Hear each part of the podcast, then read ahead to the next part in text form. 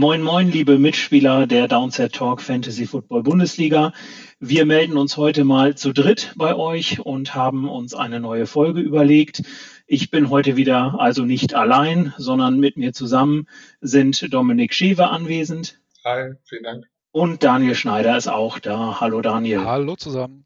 Ja, wir wollen euch heute mal eine kleine Draft-Recap-Folge machen und mal so ein bisschen berichten, wie es in dieser äh, schönen Liga so gelaufen ist, was den Draft angeht, was uns aufgefallen ist.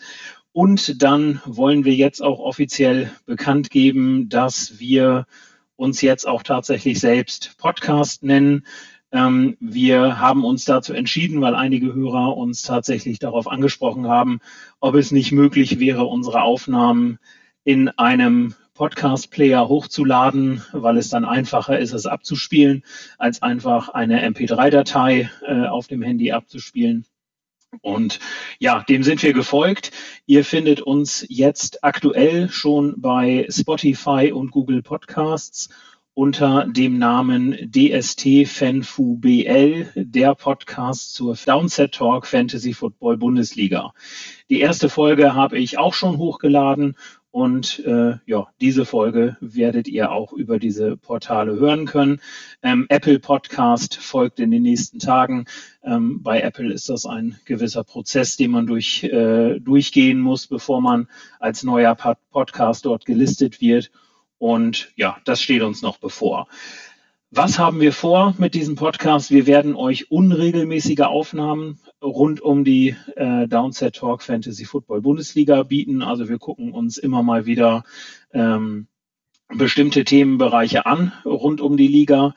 Was ganz wichtig ist, äh, und da auch gleich der Disclaimer vorweg, wir wollen kein Fantasy Football Podcast sein. Wir werden also euch keine Tipps für Waiver Wire Claims geben ähm, oder anderweitig äh, beraten, wie andere Fantasy Football Podcasts das machen.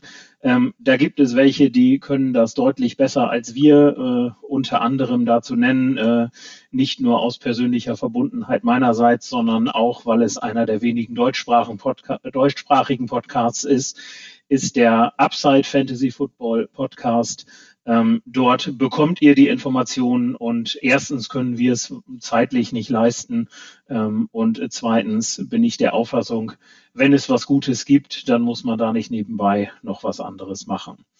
Ja, wenn ihr allerdings Fragen habt, die ihr euch stellt rund um die äh, Downset Talk Fantasy Football Bundesliga oder ich sag mal Fantasy Football im Allgemeinen, was so Grundsätzliches angeht. Also wie mache ich ein Trade-Angebot, wie mache ich einen Waiver-Wire-Claim und so weiter, dann wendet euch immer gerne an uns. Wir sind da gerne bereit, euch zu helfen und vielleicht ergibt sich aus diesen Fragen ja auch für uns ein Anlass für neue Folgen, die wir dann aufnehmen können. Und ähm, darum immer her damit. Ihr könnt uns bei ähm, Sleeper direkt anschreiben. Ja, oder ansonsten ähm, über Twitter etc. sind wir auch erreichbar. Ähm, also immer her mit euren Fragen. Ja, was haben wir heute vor? Also Draft Recap habe ich schon mal angesprochen. Ähm, wir haben den Titel 17.460 genannt. Äh, warum diese Zahl? Ähm, das ist die Zahl der Draft Picks innerhalb der Downset Talk Fantasy Football Bundesliga insgesamt. Das heißt, so viele Picks haben wir jetzt analysiert und werden euch dazu ein bisschen was darstellen. Das werden wir in der Gestalt machen, dass wir einmal gucken, welche Auffälligkeiten hat es so in einzelnen Ligen gegeben, was den Draft angeht. Ähm, dann hat Daniel sich die Arbeit gemacht und mal unsere Average Draft Position ähm, aus der Fantasy Football Bundesliga verglichen äh, mit dem Ranking von Christoph, was er vorher gemacht hat, so dass wir da mal ein bisschen abgucken ähm, können, inwieweit die Spieler der Liga tatsächlich seinem Ranking gefolgt sind oder auch nicht. Und zu guter Letzt wollen wir dann noch mal ein kurzes Update aus der Bundesliga geben. Ja, und da würde ich sagen, fangen wir doch mal an. Aber bevor wir anfangen, will ich doch mal fragen, äh, Dominik, wie ist es bei dir am ersten Spieltag in der Downset Talk Fantasy Football Bundesliga gelaufen? Ja, es gibt Sachen, über die sollte man vielleicht lieber nicht reden. Also, das war Naja, ich glaube, fast, ich kann es ganz gut zusammenfassen, indem ich sage, ich habe ähm, Chris Boswell, den schönen Kicker, mir geholt, um Nahim Heinz zu droppen und habe dadurch natürlich auch mein Matchup verloren und ja, sehr, sehr ärgerlich. Aber noch ist nichts verloren, das kann man allen sagen, die mit 0-1 starten oder 0-2 oder 0-3. Einfach weiter aktiv bleiben und ich werde schon irgendwie den Aufstieg schaffen. Genau, du wirst jetzt wahrscheinlich einiges an Dollar hinlegen müssen, um Nahim Heinz wieder zu bekommen, wenn ihn sich nicht schon jemand anders geschnappt hat, aber so ist das Spiel. So wurde es schon angekündigt im League-Chat, ja. okay, ja, ich verstehe. Das äh, ist durchaus nachvollziehbar. Äh, Daniel, wie lief es bei dir? Ja, nicht viel anders als beim Dominik. Ich wollte den Dominik natürlich da nicht alleine stehen lassen und habe natürlich auch mein Auftaktmatch standesgemäß verloren mit 27 Punkten. Also lief nicht so gut an dieser Front und ich habe es auch geschafft. Ich glaube, äh, noch letzten, ah, was war das, Dienstag oder Montag, habe ich in so einer äh, spontanen Eingebung gesagt, ach komm, droppst du mal Nahim Heinz wieder nimmst dir dafür lieber Carlos Hyde, so als Backup für Chris Carson auf. War nicht so die cleverste Entscheidung im Nachhinein. Äh, mal gucken, ob ich ihn heute noch auf dem Waiver zurückkriege, aber ich befürchte, das wird dann auf jeden Fall eine teure Angelegenheit. Ja, aber äh, Dominik hat äh, da natürlich recht. Also die Week 1 sollte man da auch nicht überbewerten. Ich war mit dem Draft eigentlich recht zufrieden bei mir, ähm, war auch total gehypt auf äh, den Ligastart, ne, weil die Draft-Season ist ja aus Fantasy-Sicht mit die spannendste Zeit und äh, macht einfach riesig Spaß, da rumzumocken und sich äh, durch die Statistiken zu wühlen, also mir zumindest. Und äh, ja, so ist dann halt der Liga-Auftakt.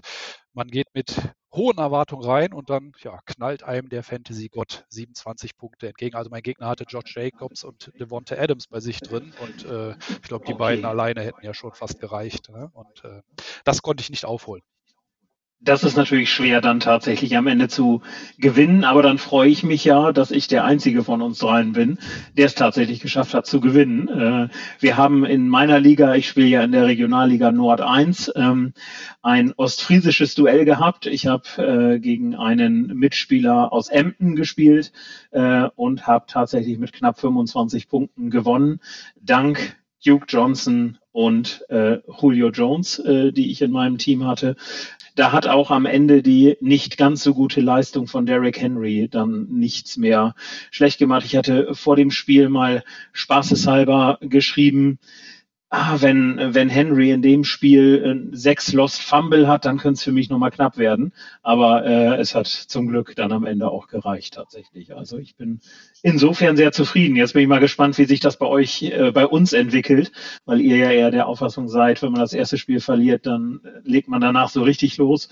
Ähm, ich hoffe, das geht auch andersrum ganz gut. Ich hoffe, du meinst aber David Johnson und nicht Duke Johnson. äh, ich, wenn ich Duke gesagt habe, ist das völlig falsch. Es war natürlich David. Den habt ihr genau, doch aufgehabt. Der war kein League-Winner dieses, diesen Spieltag, nein. Und hat sich auch noch verletzt. Man muss ja auch sagen, wir sind einfach die netteren von uns dreien und lassen unsere Mitspieler natürlich natürlich auch gewinnen ab und zu und nicht so wie du, Michael.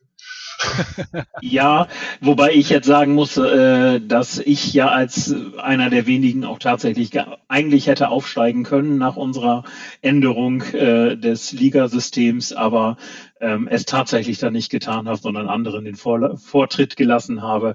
Aber unabhängig davon, ähm, ja, wobei ich in diesem Draft, muss ich sagen, das erste Mal tatsächlich Derrick Henry gedraftet habe. Äh, insofern war das ein Entgegenkommen der Spieler, weil ich ihm eigentlich in der Draft-Season nicht vertraut habe und er hat sich bisher bei mir auch zumindest noch nicht legitimiert. Aber das wird sich abwarten, wie sich das über die Liga oder die Saison hinaus dann darstellen wird. Ja, ich habe übrigens ähm, eine Sache ähm, in der Liga nochmal gefragt, weil wir am Anfang ähm, ihr beide werdet das bestätigen, ein bisschen Problem, ein Problem hatten mit Inaktivität innerhalb der, äh, des Bundesliga-Systems, ähm, weil wir da doch häufig Rückmeldungen bekommen haben von Commissionern, wo es dann hieß, ja, hier meldet sich der Spieler und so weiter nicht. Und darum haben wir mal in jeder Liga angefragt, dass die uns mal mitteilen sollten, ähm, wie viele Spieler hatten wir denn tatsächlich, die inaktiv waren während des Drafts, also bei denen im Grunde in jeder Runde ein CPU-Autopick durchlief. Und das waren, sage und schreibe, 26 Spieler, die uns da mitgeteilt wurden. Das hört sich viel an, aber äh, bei der Gesamtspielerzahl macht das gerade mal 2,2 Prozent aus. Und ich glaube, dass wir damit sehr zufrieden sein können, insbesondere vor dem Hintergrund, dass sich auch schon gleich ganz viele Commissioner gemeldet haben und gesagt haben, ja, also das war ein Autopick, aber der hat sich danach sofort gemeldet und ist jetzt auf dem Waiver Wire aktiv und so weiter. Also ähm, insofern ist die tatsächliche Zahl der Inaktiven ähm, dann doch noch recht gering und das werte ich dann doch aus als Erfolg.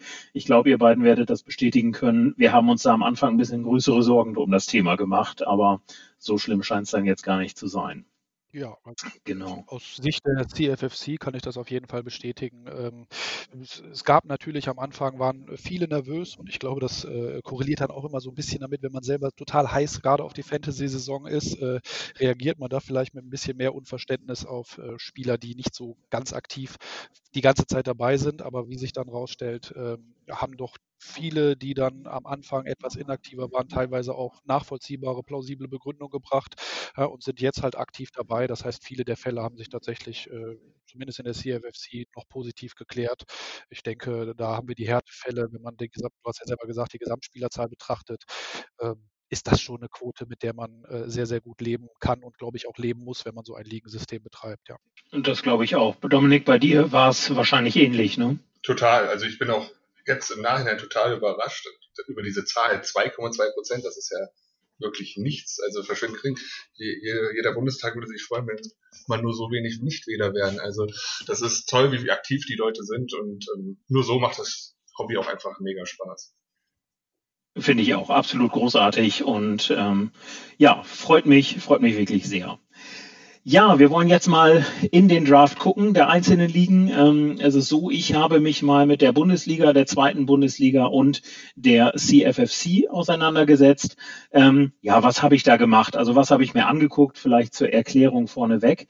Ähm, ja, ich habe mir mal besondere Picks angeguckt. Dann habe ich geguckt, welche Abweichungen von sag ich mal, in Anführungszeichen normalen Drafts haben wir.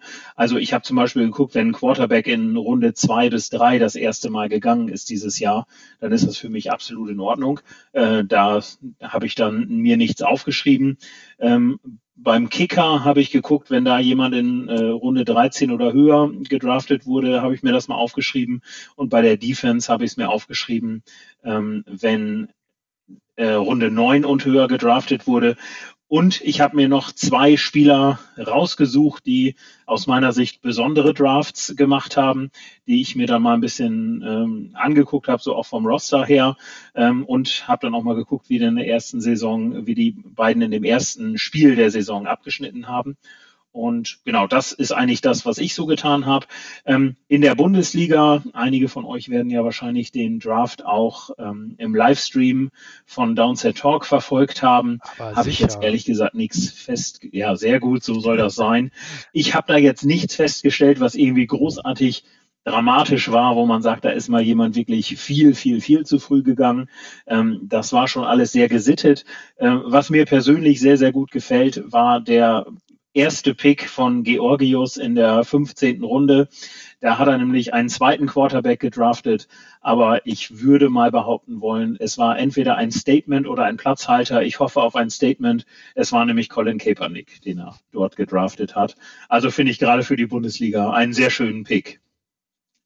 In der zweiten Bundesliga, in der Division 3, ähm, ist mir aufgefallen, dass Michael Thomas an 1.3 und ähm, Tyreek Hill an 1.5 als Wide Receiver relativ früh gegangen sind.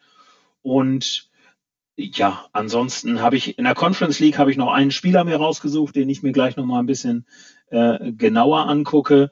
Ähm, da haben wir aber zusätzlich in der Division 5 ist mal, ähm, das war ein sehr vorbildlicher Draft aus meiner Sicht, was das Draften von Quarterbacks angeht.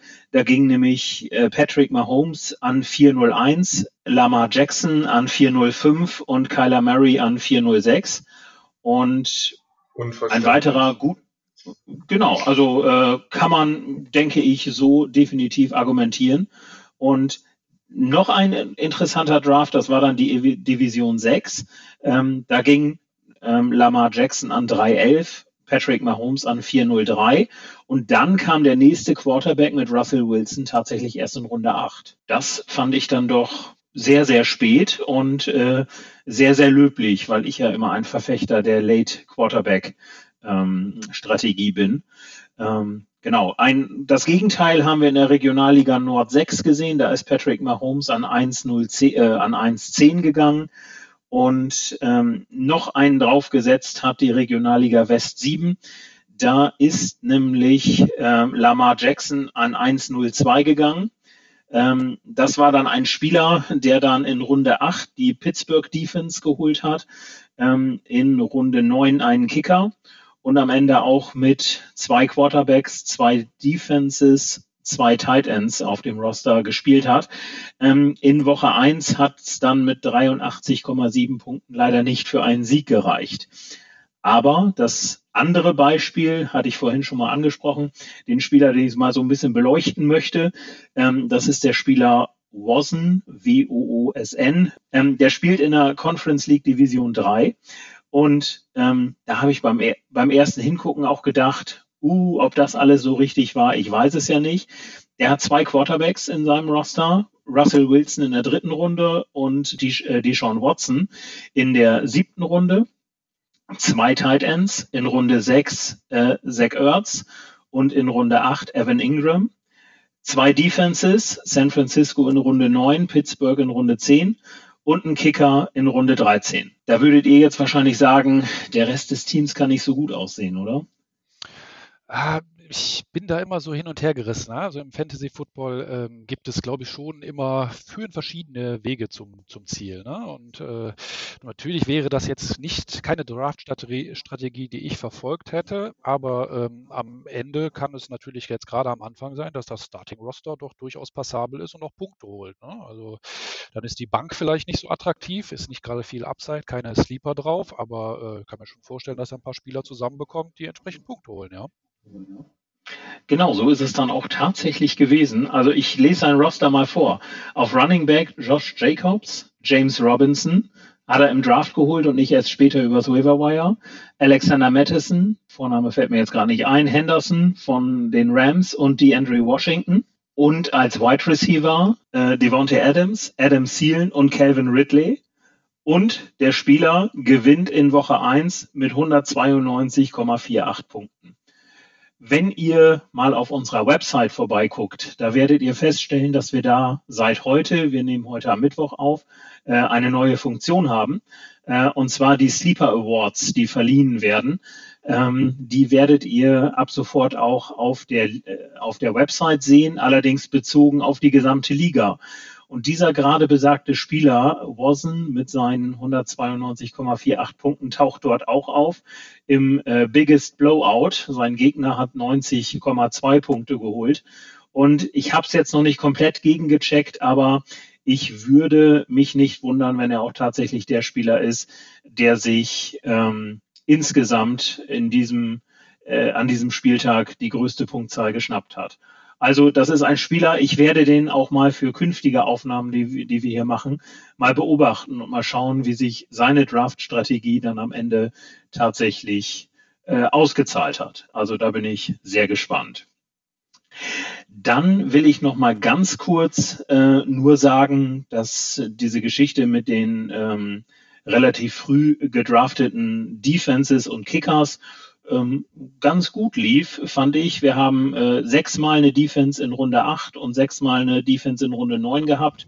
Und der höchste Kicker, den ich gesehen hatte, war mal Runde 9. Das war der Spieler, den ich vorhin schon mal aus der Regionalliga West 7 angesprochen hatte. Und ähm, dann haben wir noch zweimal, dass ein Kicker in Runde 12 gedraftet wurde. Danach immer erst 13 und später. Also insofern ein sehr vorbildlicher Draft, wenn man das so sagen kann. Also in der CFFC lief der Draft aus meiner Sicht wirklich sehr spannend. Äh, Daniel, du bist ja Commissioner, du hast dir ja deine CFFC auch nochmal angeguckt. Ist dir noch irgendwas Besonderes aufgefallen? Ähm, ja, also generell äh, muss ich auch sagen, hätte ich insgesamt die Drafts ein bisschen wilder erwartet, aber du hast ja schon äh, äh, da die entsprechenden Eckdaten gegeben. Das deckt sich auch da mit meinem Eindruck, also von meiner eigenen Liga, die ich selber spiele. Ähm, selbst da, ne, ich glaube, äh, Quarterback war Mahomes, 3-9 oder so, als erster Quarterback gegangen. Ähm, vorher also schon sehr diszipliniert da gewesen und ähm, ich bin auch weiterhin überzeugt, dass sich das für diese Spieler dann irgendwann auszahlen wird. Ne? Weil jetzt gerade am Anfang äh, kriegt man, wie gesagt, schon Starting Roster äh, ganz gut zusammen. Die werden auch die entsprechenden Punkte haben, aber die Saison ist lang. Ne? Football ist ein hartes Spiel. Wir werden Verletzungen haben, wir werden Änderungen in den Rostern haben. Und ich glaube, dass sich da auf lange Sicht dann natürlich die Teams durchsetzen werden, die nicht nur ein gutes Starting Roster haben, sondern halt auch ein paar ähm, vielversprechende Upside-Spieler auf der Bank, ne? weil die im Laufe der Saison sicherlich noch relevant werden. Ja. Und ich glaube, das könnte dann auch tatsächlich das Problem sein, wenn die Bank dann halt relativ schwach ausgestattet ist, wenn du halt relativ früh auf Quarterback, äh, Tight End, Defense und so weiter gegangen bist, wo man sich eigentlich noch die Tiefe im Roster hätte verschaffen können. Aber ich werde es bei dem einen Spieler beobachten, auf jeden Fall. Dominik, wie lief es bei dir in der AFFC? Ist dir was Besonderes aufgefallen? Ja, erstmal ist mir aufgefallen, dass die AFFC jetzt zurückliegt gegenüber der CFFC, was mir natürlich gar nicht schmeckt. Das müssen wir dringend ändern. Ähm, wobei, ich bin da ein bisschen zwiegespalten, weil ich selber ja in der CFFC mitspiele. Ähm, ja, ich habe auch mir ein bisschen so die Strafstrategien, weil wir auch Tipps vorgegeben hatten, angeguckt und ja, ich habe ja auch einfach mal ein paar Ligen rausgeschrieben, wo es ähm, ja einfach ein paar Besonderheiten gab. Da haben wir zum Beispiel, das hattest du eben auch schon angesprochen bei dir, in der Regionalliga Süd 5 gegen Patrick Mahomes dann 1.2. Ähm, in demselben Draft hatten zwei Spieler zwei defensive äh, Devs geholt und noch ähm, Titans. Dann der Spieler, der ähm, Mahomes geholt hat, hat das nämlich auch gemacht. Also das ist ein ganz interessanter Draft. Hat sogar drei Quarterbacks gedraftet. Ähm, ich glaube, man kann ihn auch einfach mal nennen, das ist der Marcel B. Und er hat sein Matchup auch gewonnen. Fand ich auch total interessant. Also ich weil es auch so gar nicht meine Strategie wäre. Ähm, ist echt toll, mal so viele ja, Statistiken jetzt auch zu haben, um das so ein bisschen zu evaluieren und, macht mir auf jeden Fall eine Menge Spaß. Genau, er hatte halt Patrick Mahomes an 1.2, an 10.11 Baker Mayfield noch geholt und an 15.2 noch Big Ben. Genau, dann die zwei Defenses mit den Patriots und den Saints und ähm, zwei Titans mit Gronkowski und Henry Hunter, äh, Hunter Henry. So. Ähm, Genau, also das war in der Süd 5 richtig auffällig, wie ich fand. Ansonsten hatten wir tatsächlich in der Conference League 8 ähm, einen Spieler, der hat sogar für den zwei Quarterbacks, Defensiven und Titans auch noch zwei Kicker getraftet. Das hast du, glaube ich, auch schon vorhin erzählt, Michael, bei dir in einer Liga. Genau, richtig. Dann fand ich ganz lustig in der Conference 7, da müssen wir mal gucken, ob die beiden sich wirklich kennen. Der Jay Ronimo und der Raff 27, die haben fast komplett gleich getraftet. Gleich getraftet in dem Sinne, dass sie in jeder Runde dieselbe Positionsgruppe genommen haben. Ich glaube, bis auf eine Runde, wenn ich mich nicht irre. Das ist auf jeden Fall auch eine interessante Taktik, ob der eine beim anderen abgeguckt hat oder wie auch immer. Ähm, werde ich mal weiter beobachten, wie das da so läuft. Ähm, ja, ansonsten, ja, Experten würden sagen, halt diese typischen Reaches, ne? Also Michael Thomas an 1.2. Ähm, wo dann der Spieler sogar in der zweiten Runde auch keinen Running Back genommen hat, also wirklich ähm, ja, Wide Receiver Heavy gegangen ist. Dann ähm, habe ich eine Liga gehabt, da haben, hat ein Spieler ähm, mit drei Running Backs gestartet und zwei Spieler in derselben Liga, ähm, ich mache die mir mal ganz kurz auf, weil das ist echt interessant. Es geht Gott sei Dank recht schnell, haben ähm, drei Wide Receiver geholt. Also die drei Spieler werde ich auch auf jeden Fall weiter beobachten, weil es ja genau das ist, was vor dem Draft ja immer gesagt wurde, ja, ihr müsst Running Back Heavy gehen und so weiter. Jetzt haben wir in einer Liga halt den Vergleich mit Willie MP, der hat in den ersten drei Runden Barclay, David Johnson und Jonathan Taylor genommen. Und Ben Murray Cards, der hat Derrick Henry, Chris Carson und Vivian Bell genommen. Mit Bell natürlich jetzt ein bisschen Pech, wissen wir nach dem ersten Spieltag. Genau, und die beiden stehen halt jetzt ähm, Boost, die gegenüber der Michael Thomas, Devonta Adams und Chris Godwin in den ersten drei Runden hatte der auch ein bisschen Pech hat mit Michael Thomas, wird ja wahrscheinlich auch mindestens zwei Wochen ausfallen, so wie ich das gehört habe. Ähm, genau. Bin ich sehr, sehr gespannt, wie diese Strategien sich so weiterentwickeln. Ähm, aber ja, ansonsten muss man wirklich sagen, es wurde echt für meine Fälle, also ich bin ja auch kein Experte, aber wurde gut getraftet. Also viele haben sich, glaube ich, auch Tipps ähm, geholt und haben sind nicht nur blauäugig an den Draft rangegangen, sondern haben einfach sich ein bisschen informiert vorher, auch wenn es vielleicht die erste Liga war und ja, also eine Defense in der ersten Runde habe ich zum Beispiel nicht gesehen. Das hatte ich schon in, ein, in den einen oder anderen Home-Ligen mal gehabt, aber ähm, das gab es bei uns nicht. ist auf jeden Fall sehr angenehm. Einen will ich noch anmerken, da weiß ich jetzt leider den Namen nicht, aber wir hatten tatsächlich einen Spieler, der in den ersten vier Runden komplett auf Running Back gegangen ähm, ist. Da werde ich auch auf jeden Fall noch ein Auge weiterhin drauf haben, weil das ist auch nicht so. Also selbst wenn man Running Backs äh, früh draftet, den Mut zu haben, so lange auf ähm, die Wide Receiver zu verzichten, muss man erstmal haben. Genau. Ja, kann ich, kann ich durchaus nachvollziehen. Vielleicht hat er Upside gehört äh, und folgt da dem äh, lieben Christian. Schöne Grüße, der ja die Auffassung vertritt, man kann ja auch einen vierten Running Back nehmen, obwohl man nur drei aufstellen kann, weil man ihn danach ja vielleicht noch teuer traden kann für jemanden, der unbedingt einen Running Back braucht äh, und dafür vielleicht einen vernünftigen Wide Receiver äh, kriegt. Also guck da ruhig mal drauf und berichte mal, wie das mit dem Spieler weitergeht. Auf jeden Fall sehr interessant. Da bin ich auf jeden Fall auch der Meinung. Ich bin eh immer, genau. jede Woche stelle ich irgendwelche Trade-Anfragen, das funktioniert. Da bin ich auf Christians Seite. Ja, hervorragend, super. Vielleicht nochmal für ähm, die Hörer zur Information. Du hast gerade davon gesprochen, äh, dass die CFFC gegenüber der AFFC äh, führt. Ähm, wo hast du das her? Das hast du von der Website. Wir haben nämlich äh, auch heute nicht nur diese Sleeper-Statistiken, ähm, sondern äh, gerade frisch eingeführt. Äh, mich überrascht das hier jetzt gerade vor der Aufnahme auch. Und gerade den Punkt, äh, den du gerade angesprochen hast, den kannte ich, als wir angefangen haben aufzunehmen, noch gar nicht. Ich habe jetzt gerade mal nebenbei auf die Website drauf geguckt. Und da haben wir jetzt einen neuen Reiter, der nennt sich Stats. Und da findet ihr dann zum Beispiel äh, den Bereich äh, Facts and Figures. Und äh, dort findet ihr den Vergleich zwischen AFFC und CFFC. Ähm, die CFFC führt aktuell mit circa, ja, sagen wir mal, 2694 Punkte, natürlich. Ja, hervorragend. Das hast du sehr gut und sehr schnell ausgerechnet.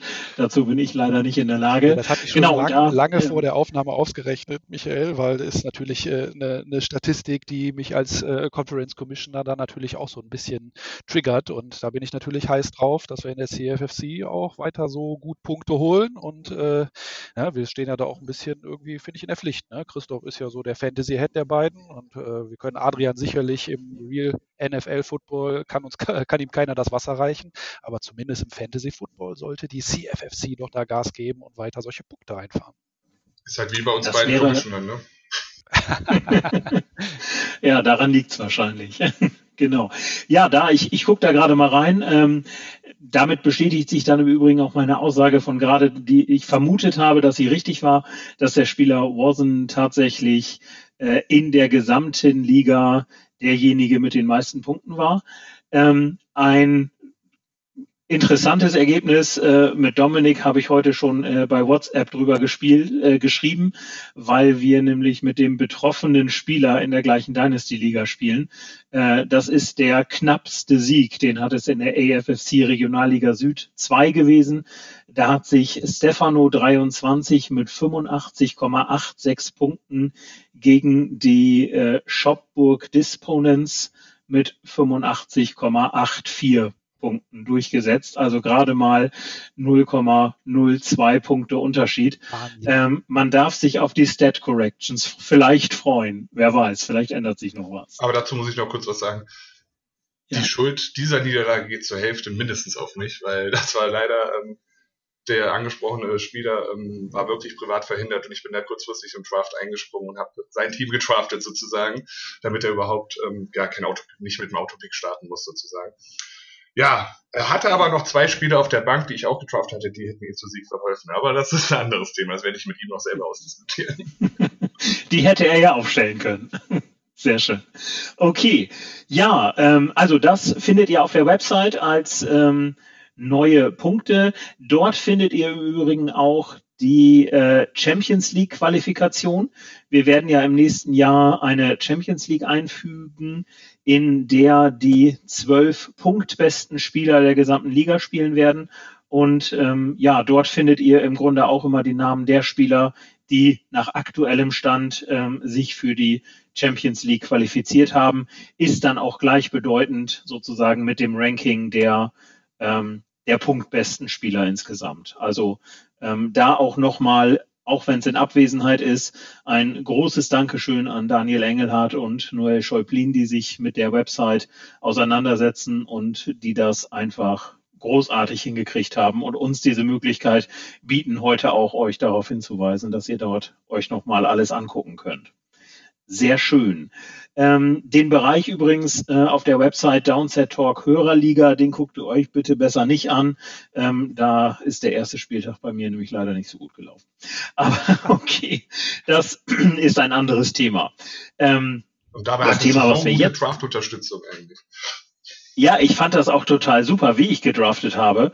Ähm, aber am Ende sah es dann leider alles andere als gut aus. Es sind, glaube ich, ich gucke gerade noch mal nach, ähm, sah, ah nee, ist noch tatsächlich noch gar nicht abgedatet, aber es waren glaube ich 48 Punkte oder sowas, die ich geholt habe. Also ganz, ganz schlecht, aber äh, reden wir besser nicht drüber. Ähm, worüber wir aber reden wollen, äh, und Daniel, da würde ich dir jetzt das Wort erteilen.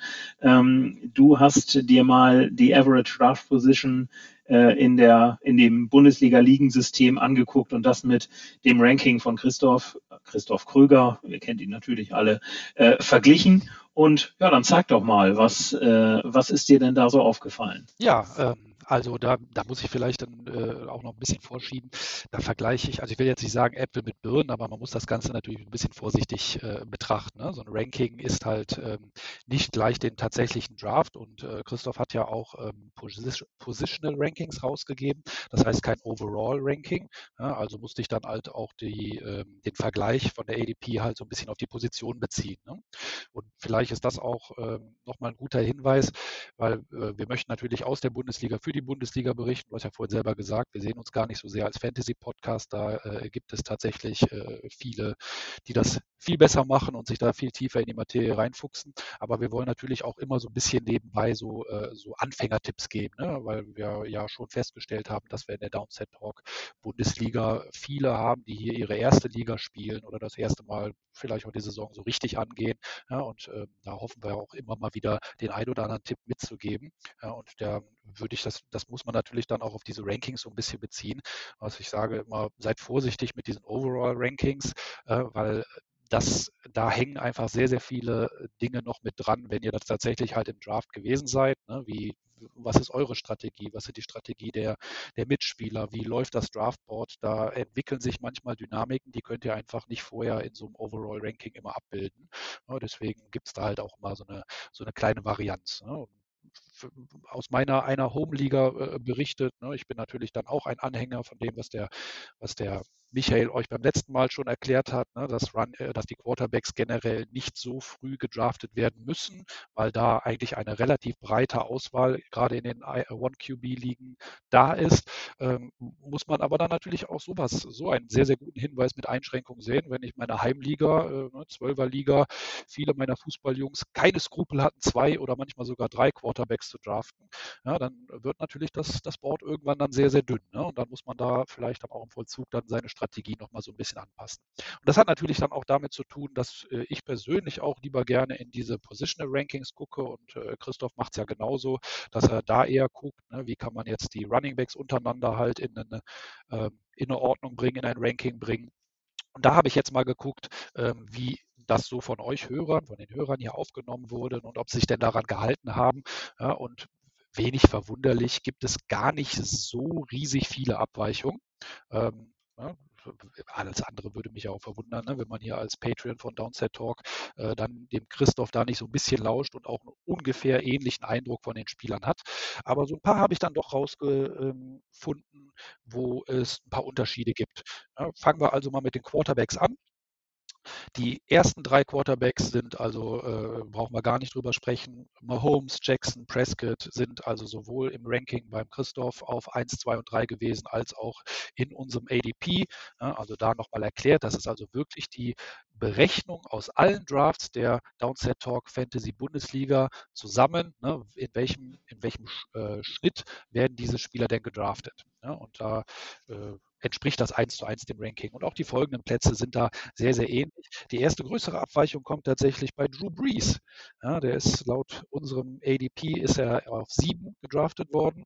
In Christophs Ranking wird er aber nur als Quarterback elf geführt, also vier Plätze nach vorne. Ähm, da der nächste mit der etwas größeren Abweichung ist dann auch einer von den ganz alten Recken, nämlich Aaron Rodgers, ja, auf ADP 11 gegangen, ja, Christophs Ranking tatsächlich nur Quarterback 14. Ja, und äh, da muss man dann sogar der, der Schwarmintelligenz äh, unserer Spieler dann zumindest nach dem Eindruck des ersten Spieltages recht geben, wo Rodgers ja wirklich abgerissen hat und äh, sehr, sehr viele Punkte eingefahren hat.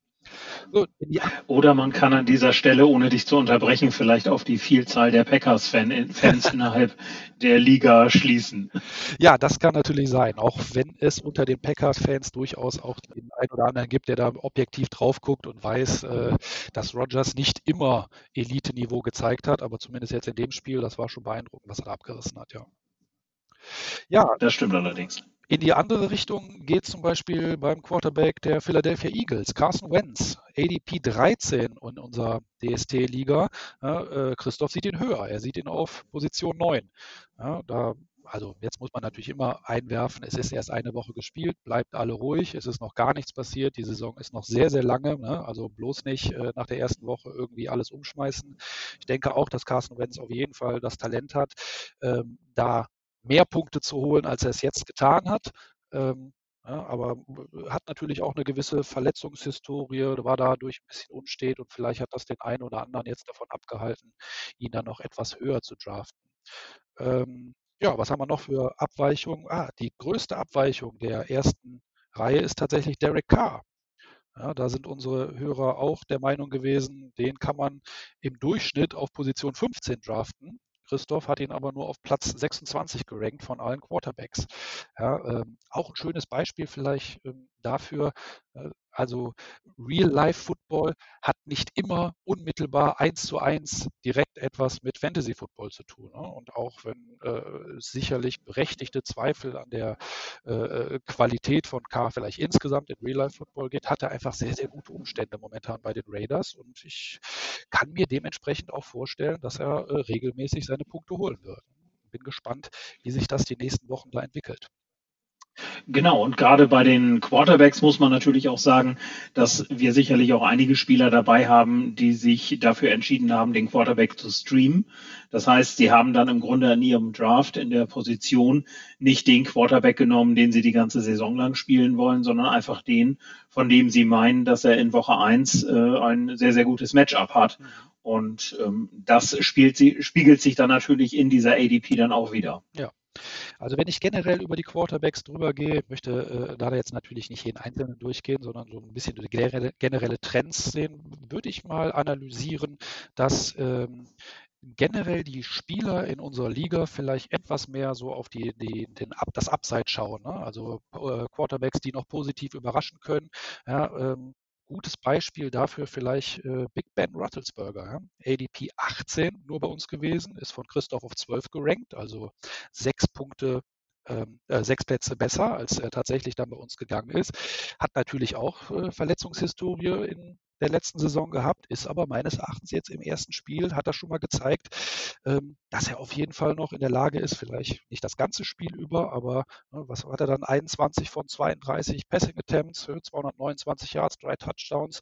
Das war nicht so schlecht und mein, meine Lieb eine meiner Lieblingsstatistiken von diesem Spieltag ja sogar, ähm, neun Rushing Yards gelaufen. Das ist, glaube ich, für Big Ben ähm, auch außergewöhnlich, ist nicht gerade bekannt als großer Läufer. Und damit hat er sage und schreibe drei Rushing Yards mehr als Saquon Barkley geholt, ja, der Running Back auf der Gegenseite.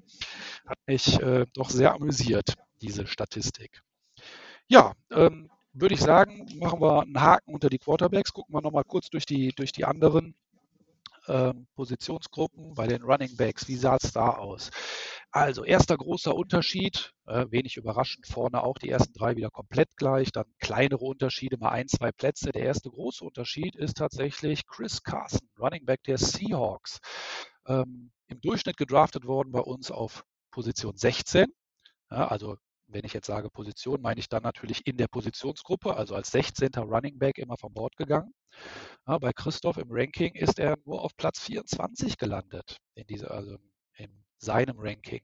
Fand ich auch sehr, sehr interessant. Da gab es ja auch im Vorfeld der Saison schon Gerüchte, dass er ähm, nicht zu den sogenannten Three-Down-Backs gehören wird, sondern man hatte da äh, so Gerüchte vernommen, dass Carlos Hyde ihm das ein oder andere ähm, den ein oder anderen Carry klauen könnte. Ja, jetzt hat er zumindest in der, Im ersten Spiel hat er ordentlich abgerissen, ne? 21,6 Punkte. Jetzt haben wir hier sechs Carries, 21 Yards, sechs von sechs Receiving für 45 Yards mit zwei Touchdowns. Das ist sehr ordentlich, ähm, aber da muss man natürlich dann auch, äh, vielleicht so als kleiner Tipp auch wieder an euch, lasst euch nicht nur von den absoluten Punkten blenden, sondern guckt euch auch genau an, wo diese, wie diese geholt wurden. Ja? Und Chris Carson hat natürlich insbesondere durch die zwei Touchdowns ordentlich Punkte gesammelt. Denn bei den Carries hat tatsächlich Carlos Hyde sogar noch noch einen mehr geholt. Sieben Carries, 23 Yards. Also ein Carry mehr und zwei Yards mehr erlaufen, aber halt nur einen Touchdown gehabt. Ja, was Chris Carson hier halt gerettet hat, ist der zweite Touchdown und vor allem die 6 für 6 Receiving äh, die 6 für 6, 6 von 6 Receptions, die er geholt hat. Bin ich sehr darauf gespannt, wie das in dieser Saison noch weitergeht. Wie gesagt, Christoph, äh, Christoph hat ihn wohl etwas niedriger gerankt. Ähm, ich hoffe, da ich ihn in meiner Liga nämlich auch habe, dass Christoph sich hier geirrt hat und er seine Position tatsächlich da rechtfertigt. So, wo haben wir noch Abweichungen? Jonathan Taylor, ADP 19, ja, äh, Christoph hat ihn als Running Back 23 eingeordnet. Würde ich mal auf das, was ich vorhin schon gesagt habe, so ein bisschen abzielen. Natürlich muss er sich erst noch als Rookie beweisen in der Liga, aber Rookies werden ja generell schon mal ganz gerne gehypt so vor der Saison. Ne? Äh, beim langen Warten auf den NFL-Start äh, stürzt man sich natürlich gerne auf die neuen Talente. Ja, und jetzt mit dem Ausfall von Marlon Mack könnte es natürlich durchaus sein, dass Jonathan Taylor schneller regelmäßig und konsistent punkten wird, als wir es vielleicht vorher gedacht haben. Ja, Livion Bell bei Christoph Running Back 26 ist im Schnitt aber als Running Back 20 bei uns vom Board gegangen. Ähm, ist natürlich jetzt ganz, ganz bitter. Ich glaube, Hamstring ne, hat er und ist sogar auf der Injury ja, ich meine auch. gelandet. Ja. Bedeutet, dass er mindestens drei Wochen jetzt, glaube ich, äh, komplett raus ist ne, und erst danach zurückkommen kann. Das äh, ist natürlich kein gutes Zeichen und äh, tut dann natürlich auch weh, wenn man ihn relativ weit vorne als Running Back geholt hat. Ähm, ich hoffe für alle Livion Bell-Besitzer, dass sich das schnell, dass er da schnell gesundet und schnell auf den Platz zurückkehrt. Ja, gucken wir mal die andere Richtung. Also welche Spieler, welche Running Backs hatte Christoph höher, als sie tatsächlich gegangen sind? Wenig überraschend mit dem größten Unterschied zehn Plätze. Christophs Ranking Running Back 16, bei uns gegangen ADP äh, Platz 26 Leonard Fournette. Das ist aber, glaube ich, auch erklärbar. Ja, denn äh, unsere Drafts haben sich ja in der Liga durch, durchaus ein bisschen hingezogen. Ne? Die ersten hatten fast zwei Wochen vor Saisonstart äh, ihren Draft schon durchgezogen und da war Leonard Fournette noch Running Back der Jacksonville Jaguars ja, und war da auch ähm, ja, relativ gesetzt, würde ich mal sagen. Darf ich da kurz eingrätschen? Ja, klar, gerne. Genau, da ist das große Thema, was in meinen Ligen und bei dir bestimmt auch aufkam, bezüglich unseres Drafts. Ähm, und zwar Slow Draft gegenüber Live Draft. Und das ist ein tolles Beispiel, um das mal kurz ähm, ja, ja zu beleuchten, ja. finde ich. Ähm, in einem Slow Draft passiert es halt. Der kann auch mal über drei, vier, vielleicht sogar eine Woche dauern. Ähm, und dann hat man genau das Problem. Er ist gedraftet worden in Runde zwei, Runde drei wahrscheinlich, gehe ich mal von aus. Dann ist es natürlich extrem bitter, wenn während des Drafts diese Meldung kommt, dass er wechselt und wahrscheinlich nicht mehr diesen Workload hat. Das, da kann man halt einfach nichts machen. Deswegen bin ich zwar auch immer für den Live-Draft, Allerdings unter der Prämisse, dass auch wirklich alle können, weil ich finde, noch schlimmer als ein Slow Draft finde ich, wenn Autopick-Teams mitspielen. Aber ähm, genau das heißt es. Und dann sieht man halt auch wirklich, es hat nicht nur mit Leonard Fournette was gemacht. Ne? Also der ist von, der, die höchste Position war, glaube ich, 18, wo er getraftet wurde bei uns. Und am Ende war er bei 102 sogar getraftet worden. Aber wenn man mal guckt, wo er hingewechselt ist zu den Buccaneers, bei Rojo hat sich halt auch einiges geändert. Vorher, der schlechteste Pick war 132 äh, nee, Entschuldigung, 32 war der beste Pick und der schlechteste Pick danach, als von der Tink kam, war dann plötzlich 132. Mhm. Also eine Diskrepanz von 100 ähm, Plätzen. Spiegelt sich halt, halt auch in der ADP wieder. Ne? Also ähm, ja, ja. Leonard Fournette ist dann halt auf 54 runtergerutscht. Ich glaube, ohne die Verletzungen während, des, während der Draftzeit oder ohne dessen Wechsels besser gesagt, wäre wahrscheinlich irgendwo in der 25er-Region geblieben oder sowas in der Art. Ja, bin ich absolut deiner Meinung. Ähm, schönes Beispiel dafür. Äh, Slow Draft klingt immer erstmal gemütlich und irgendwie, ne, jeder kann an dem Termin und so weiter. Aber ähm, der, die Erfahrung zeigt ja tatsächlich, ein Live-Draft ist dem tatsächlich aus Fantasy-Sicht so ein bisschen überlegen. Und äh, wenn man den dann noch schafft, relativ nah an den NFL-Start hinzubringen, ähm, ja, dann spart man sich vielleicht schon den ein oder anderen Frust, der im, im schlimmsten Fall dann sogar die ganze Saison verhagelt, ne? weil in Runde zwei oder drei Leonard von Nett dann gepickt zu haben, tut dann gegebenenfalls schon ordentlich weh. Ich habe ihn in Runde 3 gepickt. mein Beileid. Ja, ähm, so, was haben wir noch? Ja, so klassische, äh, äh, wie ich vorhin schon gesagt hatte, ne, wo halt das, das Abseits von Rookies wie Zach Moss ein bisschen höher bewertet wird. Zach Moss ist an 37 gegangen, bei Christoph nur Platz 45 der Running Backs. Ähm, ganz interessant, ich habe ja versucht, so ein bisschen auf den Statistikbusch zu klopfen, um mal rauszukriegen, ne, so ein paar interessante Hinweise rauszukriegen. Unter anderem habe ich dann ähm, auch mir nochmal die Royal Fumble Folge oder Rolf Ampel, wie es ja unter den Hardcore-Fans heißt, äh, Folge von Christoph äh, angeschaut. Und da hat er ja so Top 10 Sleeper Picks gegeben. Ja, und auf Platz 6 hatte er Antonio Gibson. Und das ist tatsächlich der einzige Spieler, von seinen zehn Sleepern, die genannt wurde, die auch tatsächlich ADP-mäßig in der DST-Liga höher gelandet sind als bei Christoph selber im Ranking. Alle anderen Spieler ähm, sind sogar noch tiefer oder ich glaube, äh, der Matthew Stafford ist, glaube ich, tatsächlich im ähm, sowohl ADP Rang 10 als auch bei Christoph Rang 10 gewesen, also 0 gewesen. Und alle anderen sind tiefer gedraftet worden, als sie in Christophs Ranking aufgetaucht sind. Da brauchen wir wohl, glaube ich, noch ein paar vertrauensbildende Maßnahmen in unserem äh, Lieblingsmoderator und seine Einschätzung der Sleeper. Nun gut, äh, gucken wir noch ein bisschen in die Wide Receiver rein. Da ist tatsächlich unter den Top 10 eine, ein, ein großer Unterschied, nämlich auf ADP Position 8 Mike Evans, Tampa Bay ja, ist bei Christoph nur äh, Wide Receiver 17 gewesen und ist aber tatsächlich als achter Wide Receiver im Durchschnitt vom Board gegangen. Das fand ich durchaus interessant. Ja, wie habt ihr Mike Evans wahrgenommen im, der, im ersten Spiel? Ja, also ich habe mich bei ihm, äh, ihm im Draft jedenfalls nicht getraut, ihn zu nehmen, mhm. weil ich nicht wusste, wird's jetzt Godwin oder wird's wird's er dann noch mit Quarterback dazu, mit neuem Quarterback, mit Brady schon. Also ich war da sehr, sehr vorsichtig und ähm, ich bin jetzt tatsächlich noch nicht da, dazu gekommen, mir das Spiel ähm, nochmal anzugucken. Äh, ich habe das so nebenbei verfolgt. Ähm, deswegen kann ich zu seinen Leistungen und meiner Einschätzung da relativ wenig sagen, aber so wie ich Dominik kenne, hat er sich wahrscheinlich schon im Real Life angeguckt. Tatsächlich, ja. Ähm, also mir ist er in Erinnerung geblieben mit einem grandiosen Jab. Also das hätte, der hätte auch unter die Boxer gehen können. Also der Schlag war wirklich nicht schlecht.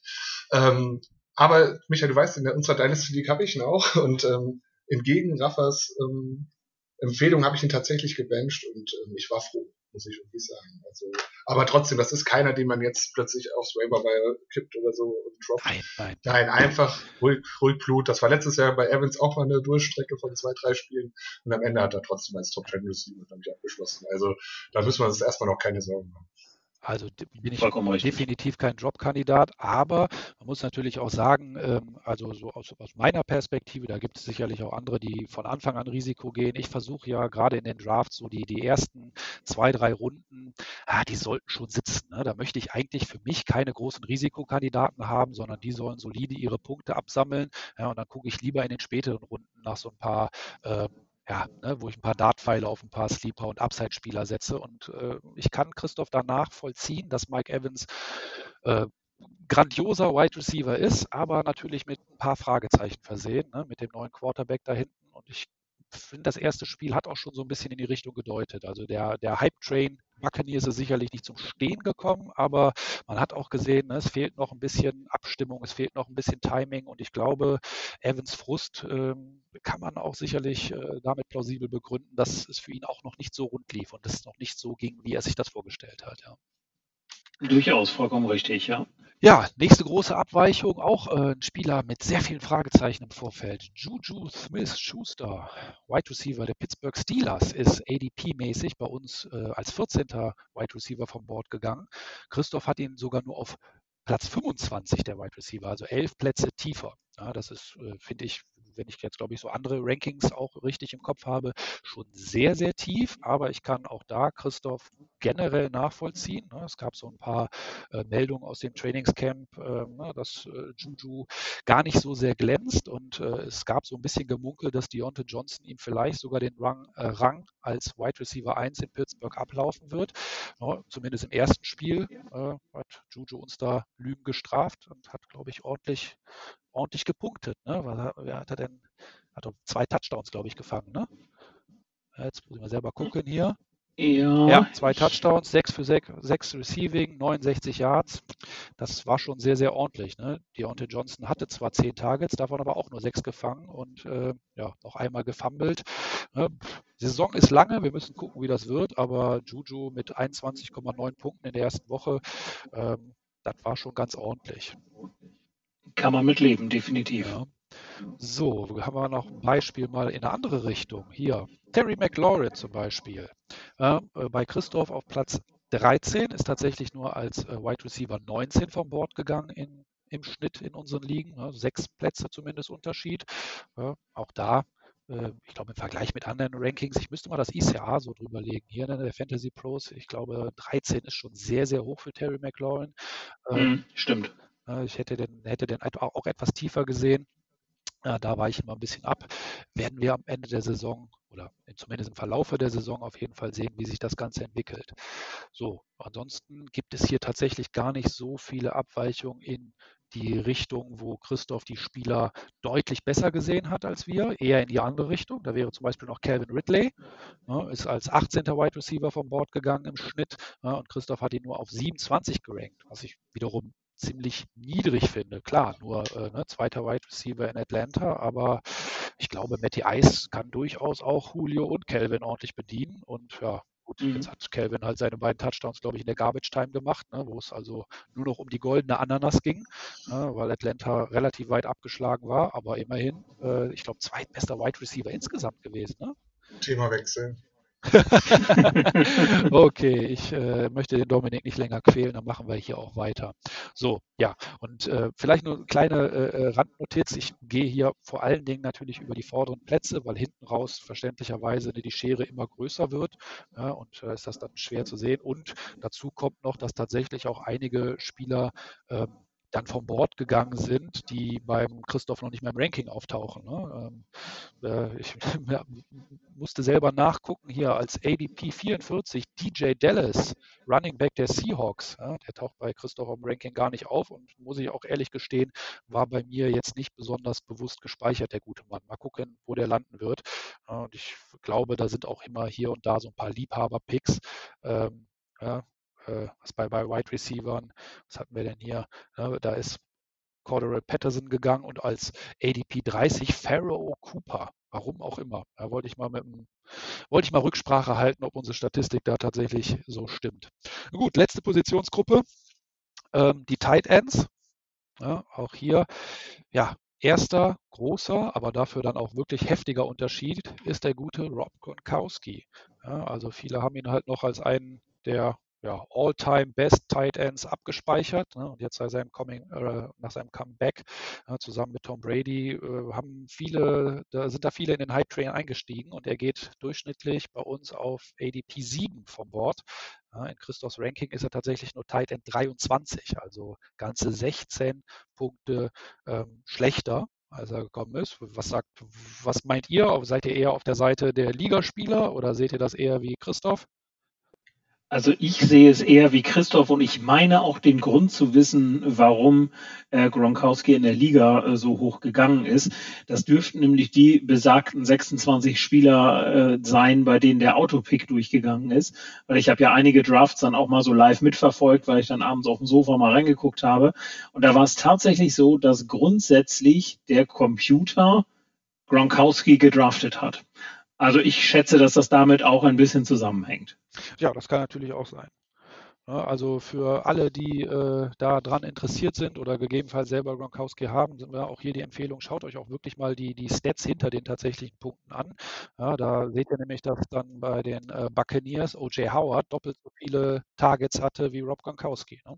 und dementsprechend auch doppelt so viel gefangen hat und äh, ja, mit deutlichem Abstand 11,6 Punkte für O.J. Howard, 2,1 Punkte für Rob Gronkowski.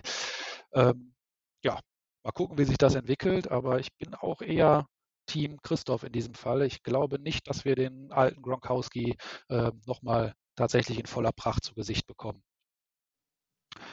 Das glaube ich auch. Ja, ähm, ansonsten, was haben wir noch hier? Tyler Higby als ähm, auf 10 weggegangen bei uns im ADP, 13 in Christophs Ranking, sind drei Plätze Unterschied. Wenn ihr schon merkt, ich gehe auf einen drei Plätze Unterschied, könnt ihr euch vorstellen, dass der Rest wirklich sehr, sehr ähnlich gelaufen ist. Ja, ansonsten haben wir hier nur noch Jonu Smith auf ADP 14 gegangen. Bei Christoph ist er Tight End 10 gewesen. Ja, und dann kommt äh, nochmal ein heftiger, heftiger Unterschied. Cole Kmet von den Chicago Bears als Tight End 15 im Schnitt vom Board gegangen. Er ist tatsächlich bei Christoph sogar nur auf Rang 41 aller Tight Ends. Und äh, ja, klicke ich jetzt auch nochmal aufs Spiel. Ich meine, der war auch relativ äh, unter ferner Liefen. Ne? Also hier, oh ja, 0, null von einem Target gefangen, also gar keine Punkte gemacht, Cole Kmet. Äh, der gute alte Graham mit drei von sieben gefangen für 25 Yards, ein Touchdown. Ja, mal gucken, wie sich das im Laufe der Saison entwickelt. Wenn Graham fit bleibt und gesund bleibt, glaube ich, dass er da immer noch äh, in Chicago das bevorzugte Ziel bleiben wird. Das stimmt. Ich, äh, da bestätigt sich mal wieder ein bisschen, dass man ja nicht nur bei Wide Receiver Rookies vorsichtig sein soll, sondern insbesondere bei Tight End Rookies. Und äh, das hat Kmet, glaube ich, genauso getroffen wie viele andere ja. auch. Das stimmt wohl. Da gibt es einige Positionsgruppen, ne, wo ähm, Rookies halt schneller zurechtkommen. Ich denke da gerade so an die Running Backs. Da kann das schon mal sein, dass die sehr schnell ihre Punkte einsammeln. Ähm, bei Tight Ends ist es erfahrungsgemäß tatsächlich so, dass die ein, manchmal zwei Saisons Anlauf brauchen, um sich an die NFL zu gewöhnen. Und äh, egal wie talentiert Cole Kmet ist, ähm, vielleicht braucht er noch ein, zwei Saisons, bevor er das alles abrufen kann. Ja. Ja, das wäre es eigentlich dann so von den interessantesten Abweichungen, die wir zwischen ADP und Christophs ähm, Ranking oder die ich finden konnte. Ich hoffe, war das ein oder andere Interessante dabei. Doch, das war es auf jeden Fall. Vielen Dank, dass du dir die Arbeit auch gemacht hast. Äh, wir haben noch geschrieben, du wolltest das gerne äh, als digitale Lösung haben, die wir aber so kurzfristig nicht mehr äh, zur Verfügung stellen konnten. Und dann hast du jetzt tatsächlich mit zwei ausgedruckten Blättern nebeneinander gesessen und äh, hast das Ganze ausgearbeitet. Also vielen Dank da auch für deine Mühe. Das Ganze geht natürlich in dieser Gestalt auch an Dominik für das Durchschauen sämtlicher Drafts der Ligen. Ähm, ich habe es ja nun auch gemacht und das ist schon einiges, äh, was man sich da mal angucken konnte. Und ich fand es auch total spannend, da mal drauf zu gucken. Und da haben wir tatsächlich noch eine Sache vergessen. Michael, hast du dann auch mal geguckt, was die, der überraschendste Overall-Pick Nummer 1 war? Nein, das habe ich tatsächlich nicht geguckt, weil ähm, eigentlich ist es, glaube ich, in allen Ligen relativ vernünftig gelaufen. Das ist meistens war es äh, Christian McCaffrey oder ja, manchmal glaube ich auch Barclay und ähm, Ezekiel Elliott. Und äh, ansonsten habe ich da eigentlich niemanden gefunden. Ist dir was aufgefallen? Dann will ich doch noch tatsächlich einen benennen, weil ich finde das einfach total mutig und ich glaube, es könnte auch funktionieren. Ähm, die eben genannten drei sind es nämlich nicht gewesen bei mir, sondern in der Regionalliga Nord 1 hat der Spieler HJP Legends einfach mal was ganz anderes gemacht und hat Delvin Cook an Nummer 1-1 genommen. Und das ist wirklich, also das habe ich in keinem Mockdraft vorher gesehen und auch in keiner anderen Liga von unseren 97 Ligen oder 98 Ligen, die wir mittlerweile haben. Also finde ich einfach cool und auch den Spieler werde ich auf jeden Fall weiter beobachten. Das finde ich eine gute Idee. Ist auf jeden Fall sehr spannend. Und aber wenn man mal ins letzte Jahr guckt, ist das ja auch nicht ganz nicht ganz unwahrscheinlich. Letztes Jahr ist äh, McCaffrey auch nicht an Nummer eins gegangen. Also insofern, warum nicht? Deswegen, ich, ich sehe es auch so. Also ich verstehe auch nicht, warum. Also man kann schon CMC an eins nehmen. Ich habe es auch immer gemacht, wenn ich an der Position eins war. Aber ich glaube nicht, dass es die einzige Lösung ist. Also man kann da auch andere Wege gehen. Richtig, genau. Der an Nummer zwei freut sich auf jeden Fall. Ja, aber ich hatte ja vorhin schon mal kurz gesagt, ne, es kommt natürlich auch auf die Strategie da vorne an. Ne? Also für mich war CMC zum Beispiel ein klarer First Overall Pick. Glaube ich tatsächlich, dass er auch als äh, bester Running Back endet. Muss gar nicht sein. Nee, aber ich glaube zumindest, dass er auf jeden Fall irgendwie unter den Top 5 wahrscheinlich sogar den Top 3 landen wird. Ja, und wenn ich dann mit meinem First Overall Pick äh, auf den drittbesten Running Back verwendet habe, ist es zumindest nicht verschwendet gewesen. Aber die Gefahr bei Cook ist natürlich, dass der sich halt verletzt. Bei Christian McCaffrey, also die Gefahr bei Christian McCaffrey ist auch da, aber die Erfahrung zeigt ja, dass der sicherere Pick einfach CMC ist als Devin Cook. Deswegen ja. sprach ich von mutigen Pick. Auf jeden Fall. Nee, nee, da bin ich hundertprozentig bei dir, klar. Ja, das stimmt. Genau, ja, bevor wir zum Ende kommen, ähm, habe ich noch mal einen kurzen Blick in die Bundesliga geworfen.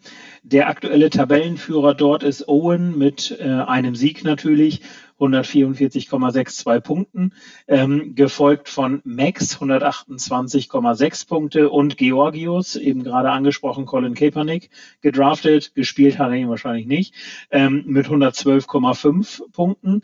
Ähm, ganz interessant, habe ich da mal geschaut.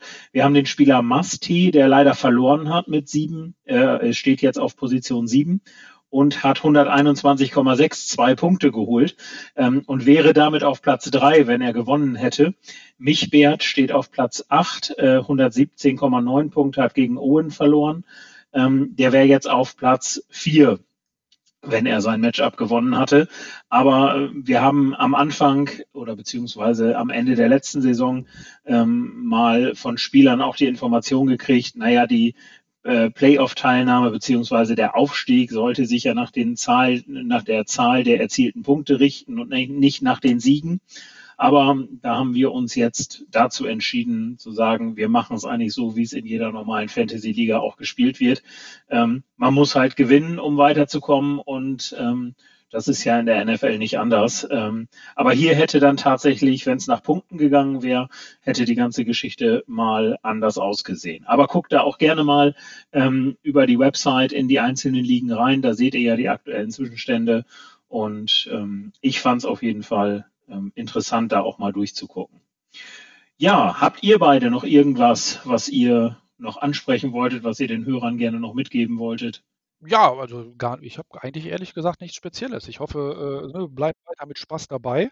Lasst euch, wie gesagt, ähm, also ich kann es ja nachvollziehen. Ne? Ich habe ja vorhin schon erzählt, ich bin total gehypt in diese Saison reingegangen, wahrscheinlich so gehypt wie noch nie, ne, weil man, weil ich mich auch über Fantasy halt irgendwie immer tiefer reingekniet habe und ich habe mich mega darauf gefreut, dass die Saison endlich startet und habe auch, boah, ich ich habe aufgehört zu zählen, aber ein paar Dutzend Mock-Drafts gemacht. Ne? Und man hat seine Pläne und Strategien und Hoffnungen. Ja, und dann fliegen die ersten Brote und es äh, läuft natürlich ganz anders, wie man sich das so überlegt hat an der einen oder anderen Stelle. Aber auch der ein oder andere äh, lief ganz gut. Ne? Also die zum Beispiel hatte ich so, ein, eine kleine Hoffnung darauf, oder ich, äh, was heißt Hoffnung? Ich habe so ein bisschen darauf spekuliert, dass äh, einer der Top Tight Ends, zum Beispiel Zach Ertz, vielleicht gar nicht am Ende der Saison Tight End 1 in Philly bleibt. Ne? Es gibt da so ein bisschen, gab so viele Gerüchte, dass Dallas Goddard eigentlich der bessere Tight End, der bessere Spieler von beiden ist. Ja, und es gibt ja bei Zach Ertz auch so ein paar Vertragsquerelen noch und naja, da äh, hat zumindest am ersten Spieltag hat er entsprechend ordentlich gepunktet so ist das halt. Ne? Man, man, geht mega gehypt rein, man fällt hier und da mal auf die Nase, sollte sich davon nicht entmutigen lassen. Es ist erst eine Woche gespielt, es ist überhaupt nichts verloren. Jetzt geht es erst richtig los, Fantasy und äh, ja, äh, nach dem Real-Life-Spieltag äh, fühle ich zumindest mit allen Detroit Lions-Fans und bin sehr froh, dass ich selber nicht dazu gehöre, weil äh, die tun mir da fast noch am meisten leid, äh, wie es da bei denen weitergeht, nachdem er auch, äh, auch ich dazu gesagt habe, boah, die könnten mal eine richtig gute Saison spielen. Aber ich bin mir nicht ganz sicher, ob der Coach, der da bei denen auf der Bank sitzt, äh, das auch so umsetzen kann. Das wird sich tatsächlich zeigen, wie sich das dann noch darstellt. Aber als Fan eines Verliererteams an Woche 1 äh, sage ich immer, es war nur ein Spiel und wir haben in der im Fantasy Football reden wir immer von den Week One Overreactions. Das sehe ich im äh, Real Football genauso. Und darum dürfen wir, glaube ich, gespannt sein, was da so in den nächsten Wochen passiert. Ja, super. Dann würde ich sagen, sind wir für heute am Ende unserer äh, Folge angekommen. Ähm, Nochmal der Hinweis an euch, wenn ihr Fragen habt oder irgendwas, wo ihr sagt, oh, darüber könntet ihr doch mal ein bisschen was erzählen, dann meldet euch, wie gesagt, sehr, sehr gerne bei uns. Und ansonsten bleibt es mir jetzt eigentlich nur, mich bei Dominik und Daniel zu bedanken für diesen netten Plausch. Ähm, wir haben uns vorgenommen, wir machen so eine halbe Stunde. Hat nicht so ganz geklappt, aber gut, wir kommen alle von Downset Talk. Ähm, da sind wir das gewohnt, dass es ein bisschen länger wird. Und äh, ich hoffe, es hat euch auch Spaß gemacht, uns ein bisschen zuzuhören und meldet euch gerne bei uns mit Feedback. Wir sind da sehr gespannt. Vielen Dank an euch beide. Danke an dich, hat äh, sehr viel Spaß gemacht. Das kann ich so auch nur sagen. Vielen Dank, Michael, vielen Dank. Hervorragend. Dann sehen wir uns beim nächsten Mal und hören uns beim nächsten Mal. Bis dahin. Ciao, Tschüss. Ciao. ciao.